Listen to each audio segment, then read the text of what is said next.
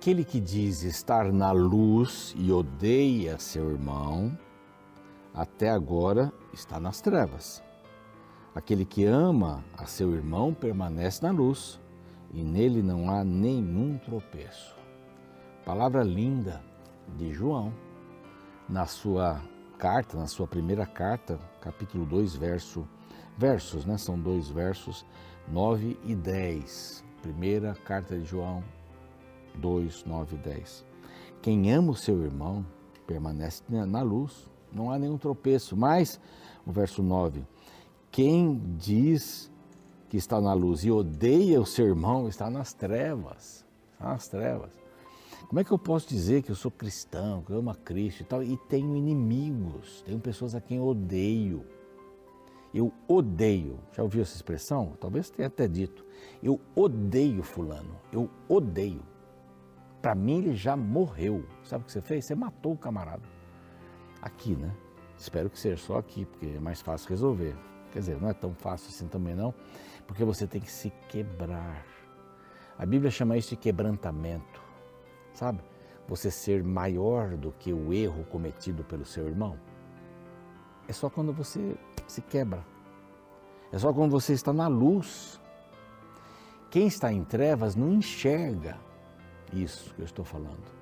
Não consegue se quebrar, porque o mundo é só ele. E você vai começar a tomar veneno para o outro morrer. E aqui diz: se você está na luz, você não odeia o seu irmão. Mesmo que ele tenha feito uma coisa horrível para você. Se você está na luz, você enxerga a necessidade dele e pode perdoá-lo. Esses dias eu entrei numa discussão, quer dizer, eu ouvi uma discussão mais, né? De alguém que dizia assim: Eu não perdoo meus inimigos. Bom, então, a pessoa está nas trevas. Se eu sou cristão, eu ando na luz. Jesus pode mudar minha vida. Ande na luz, que o ódio vai desaparecer. Ande na luz. Essa é a palavra de Deus, linda, maravilhosa. E este é o programa Revivados por Sua Palavra. Aqui a gente estuda um capítulo da Bíblia cada dia. Na TV, às seis da manhã, depois a repetição às onze e meia, de segunda a sexta só. E novamente a repetição às três da manhã. Tem horário para todo mundo aqui, né? Para estudarmos na TV. Mas também podemos estudar a palavra de Deus no YouTube. Nosso canal é Revivados por Sua Palavra NT. NT no final é importante, eu sempre digo aqui, porque é o nosso canal oficial. Ali você pode se inscrever, clicar no siquinho, no, siquinho, não, no sininho, escrever, clicar no sininho, dar o seu like e copiar o link para compartilhar, tanto do canal como do capítulo. Nossa intenção é, é ajudar você a estudar a Bíblia é, profundamente.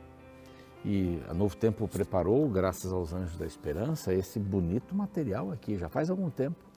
São 96 páginas, 18 temas, a volta de Jesus, o reino de mil anos, Nova Jerusalém, a mulher e o dragão, os três anjos e a mensagem, as sete últimas pragas, esse é um livro maravilhoso e você vai descobrir isso pedindo essa revista por esse WhatsApp. Você vai receber pelo correio. Linda, maravilhosa. Nós queremos que você estude a palavra de Deus. Nós também estamos no Deezer, no Spotify com o programa Revivados. Estamos no NT Play e graças aos anjos da esperança. Tudo isso, rede, a, a rede Novo Tempo, rádio, TV, mídias sociais, cursos bíblicos os anjos da esperança, através das suas doações, acreditam no trabalho e na pregação da Novo Tempo em português e espanhol para todo mundo. É muito lindo o trabalho que é feito aqui, é muito lindo. Se você quiser se tornar um anjo da esperança, basta você mandar uma mensagem para este outro WhatsApp aqui, perguntando como é que eu faço, o que é ser um anjo da esperança, me explica bem esse negócio aí. Pronto, você vai receber suas respostas, tá bom? Nós vamos para o intervalo agora, no YouTube não tem esse intervalo. E voltamos já já com o salmo de hoje, que é o 123, tá bom? Então não saia daí.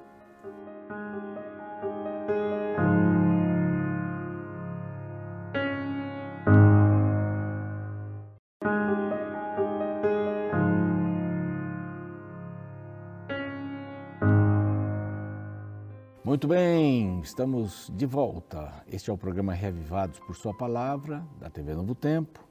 No YouTube, Reavivados por Sua Palavra NT, o nosso canal. Vá lá, se inscreva. Queremos chegar aos 500 mil, milhão, dois, três, cem, duzentos milhões de pessoas estudando a Bíblia. Já pensou? Que revolução seria no mundo? Porque a Bíblia transforma, transforma o coração. Ela transforma o coração principalmente se é lida quatro ou mais vezes por semana, né? Tem umas estatísticas bem legais aí sobre isso. Mas nós estamos numa jornada, você se lembra? Quem está me acompanhando já há algum tempo sabe que nós estamos numa jornada desde o Salmo 120. Começou agora, não tem problema, olha lá do 120 para cá, para você acompanhar. Salmo 120, até anotei aqui um resumo do resumo do resumo. Salmo 120 olha para o vale, os velhos lugares, Aqui, olha, aqui, ali, as pessoas mentirosas, as pessoas que não têm paz, mas é onde eu vivo, onde eu estou confortável, mas vamos fazer a jornada. O 121, lindo, o Salmo 121, é quando olha para cima, vê a subida difícil, tremenda, mas pela fé já se vê em Jerusalém, que é a cidade da paz. Ora pela cidade. E no 122, na realidade é esse que, que, que tem imaginação, né? o outro olha para cima, vê as dificuldades, né? quem, quem me ajudará e tal. E o 122 você imagina até o objetivo final, mas não chegou. Está no terceiro dia da viagem. E vamos lá para o quarto dia da viagem. Se é que eles eram cantados dessa forma, esse era o quarto dia da viagem e o primeiro verso diz assim: ti que habitas nos céus, elevo os meus olhos. O, no 121 está lá, eleva os meus olhos para os montes de onde me virá o socorro. Eleva os meus olhos e vejo as dificuldades, os problemas, de onde me virá o socorro. Mas o guarda de Israel está lá do meu lado. Ele não dormita, não dorme, vai comigo. Mas está difícil, é complicado. O 123 também olha, mas olha para quem? A ti que habitas nos céus, eleva os meus olhos. Não olha para o monte, mas olha para o céu. Olha para Deus. Diferente um pouquinho, né? Onde você está olhando? Se você quer chegar a algum lugar, você tem que olhar para aquele lugar, né? É para lá. Você não vai para lá olhando para cá. É meio loucura isso, né? É para lá, eu olho para lá. Meu objetivo é lá. A ti que habitas nos céus, eleva os meus olhos. E tem uma historinha que eu, que eu ouvi algum tempo atrás, aliás, li num livro, contava que um pai estava treinando seu filho na lavoura.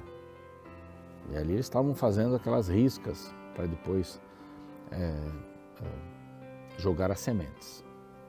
Ah, o trator, o pai recebeu um, celular, através do celular um comunicado e falou: Filho, então você já sabe como é que é.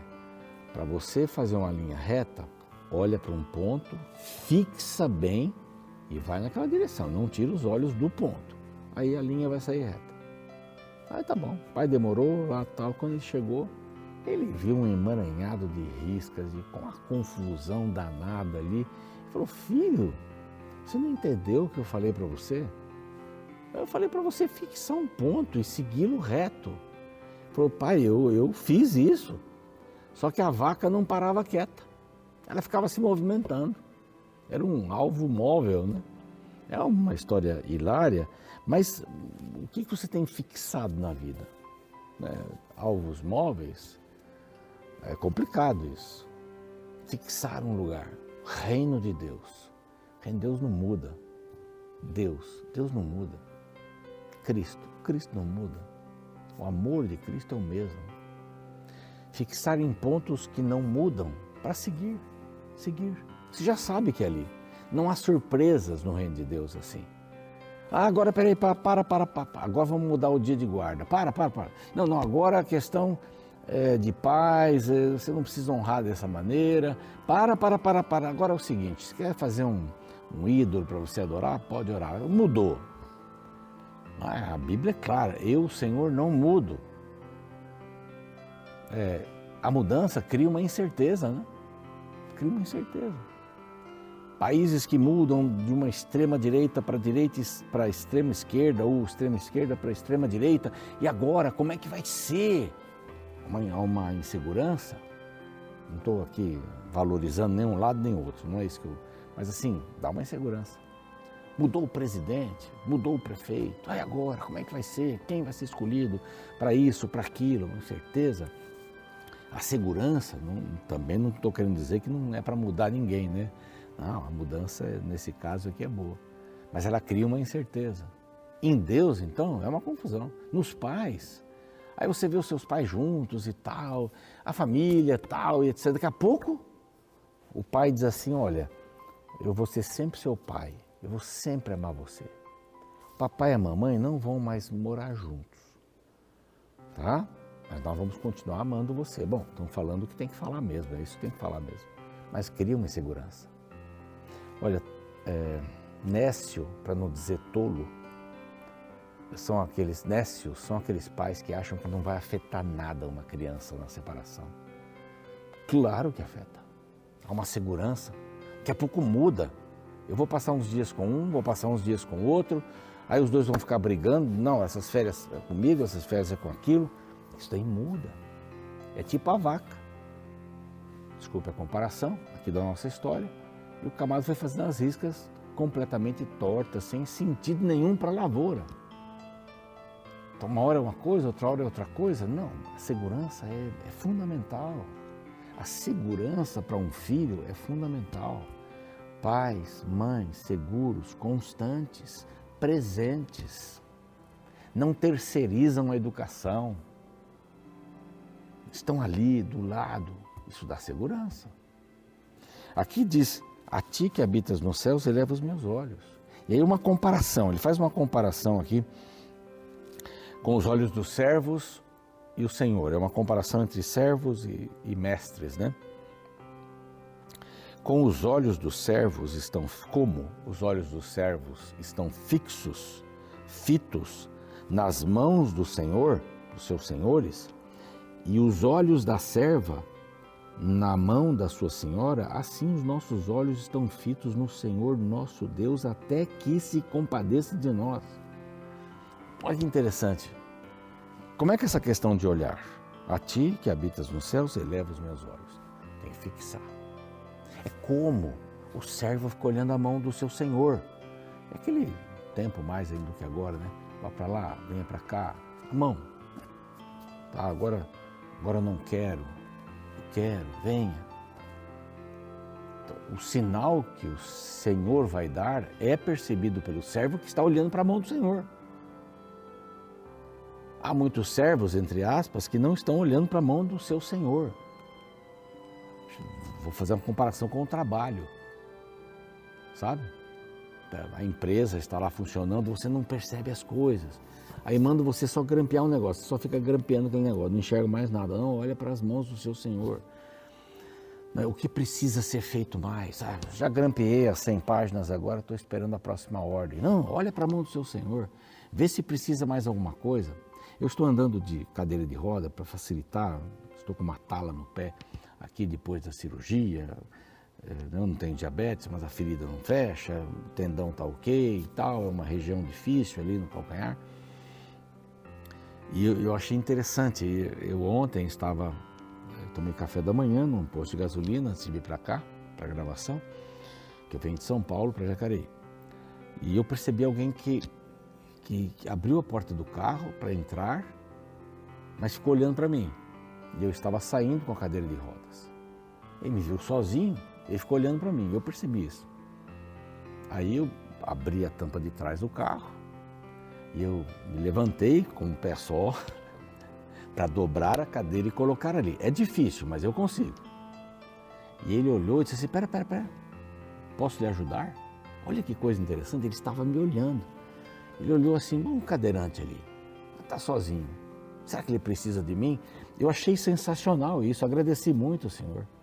Aí eu quis ajudar, ele disse: Não, não, por favor, eu coloco. Só me diga como. Eu falei: ah, Essa parte aqui, a roda para cá, porque é fácil para tirar se eu estiver sozinho. Tá, muito obrigado. Ele estava olhando a mão. Não do seu ser, do seu Senhor, né? não é essa relação, mas ele está vendo onde é que eu posso ajudar. O cristão tem que estar assim. Onde é que eu posso ajudar? Onde é que eu posso ver? Aqui, o judeu estava subindo para a festa. Jerusalém, mil metros desde Jericó, que ficava abaixo do nível do mar, 365 mais 730, mil metros. Para quem que ele tinha que olhar para concluir a sua jornada? Para o do lado? Para o outro? Para frente. Lógico que ele vai ajudar o outro aqui, o outro ali, é uma comunidade que sobe, mas ele tem que ter um objetivo. Ore a Deus para que Ele te dê um objetivo na vida. Há pessoas que dizem, né, eu, eu sempre sonhei em ser médico. Meu filho, desde pequeno, quando tinha uma peça na escola, na igreja, ele queria ser um médico. Inclusive, nasceu no dedo médico, né? Por acaso. Né? Mas fixou, eu quero isso. A moça, esses dias eu entrevistei uma, uma moça, eu fiquei encantado. Até brinquei com ela, se tivesse mais um filho, olha, você seria uma candidata forte. Porque é uma moça assim, eu já formada, trabalhando, passando uma experiência difícil com, com um namoro, ele disse, mas eu quero ter uma família, eu quero ter filhos, eu quero me dedicar a Deus. Olha que, que propósito lindo na vida. Assim, nada mais é importante, ela disse. Pastor, eu não posso ficar com essa pessoa porque ela não tem esse mesmo propósito. Eu falei, puxa, que bom. Casamento não é uma assistência social. Casamento você se junta para se tornar uma só carne com pessoas com objetivos iguais, ou pelo menos semelhantes. Quero ter uma família, quero educar meus filhos, quero ficar velhinha com meu esposo. Até me arrepia isso aqui. Que lindo. Aqui eles estão subindo. Eles não vão ficar olhando para alguma coisa móvel, Jerusalém. Eles não vão olhar para baixo, porque já é quarto dia, se é assim que estava acontecendo, quarto dia estão olhando para baixo, uau, lá embaixo, está olhando para cima para onde você olha, né? Aqui diz como os olhos dos servos estão, estão fitos nas mãos do Senhor. Qual é a distância do olhar? Qual é a distância do olhar? Estão próximos. Para ver a mão do seu Senhor tem que estar próximo. Deus está próximo, olha para Ele. Está próximo. Está aqui, ó. Deus está aqui na palavra. E aqui diz assim: por quanto tempo? Aí diz assim o verso, finalzinho do 2: até que se compadeça de nós. Eu vou olhar para o Senhor né? É, até que, que Ele me dê uma, uma direção, até que Ele conforte o meu coração. Tem misericórdia de nós, Senhor, tem misericórdia. Verso 3: Pois estamos sobremodo fartos, a vida é pesada. Quando você se sente assim, é muito fácil você perder sua autoestima. Sabe, tinha um, um desenho, acho que dá para contar, um desenho, meu tempo em branco e preto, né? TV Telefunk, tubo. Era do Leão da Montanha e da Hiena, Lip e Hard. A Hiena era muito desanimada. Oh, vida, oh, azar. E o leão, vamos lá, vamos lá. Sabe, dependendo como, onde você olha, você fica farto, você fica cansado. Aqui diz que a alma está saturada. E isso afeta a sua autoestima você se desvaloriza, porque a autoestima, para você ter uma autoestima boa, você tem que olhar para a pessoa mais importante do universo para você e saber que ela ama você. Olha para Deus, ele vai, ele vai amar. Coisa mais triste é uma criança olhar para o pai, descobrir, ou mãe, e descobrir que ele não ou ela não o ama. Isso dá uma instabilidade, né? A criança até pensa, tem até estudo sobre isso, que a criança às vezes pensa que os pais estão separando-se por causa dela. Isso é grave, tem que deixar bem claro isso. Tem um trabalho, viu? Não é uma coisa simples, não. Mas aqui está o judeu pedindo alívio, não é? Ele quer ficar longe das trevas, ele quer olhar, ele quer sentir a misericórdia do Senhor, saber da misericórdia do Senhor e senti-la também. Por que não? Mas saber onde olha quero chegar lá, não vou olhar para trás. Não olhe para trás, não olhe para trás, já passou. Não dá para fazer nada com o passado a não ser para aprender uma lição para seguir em frente. Olhe para frente.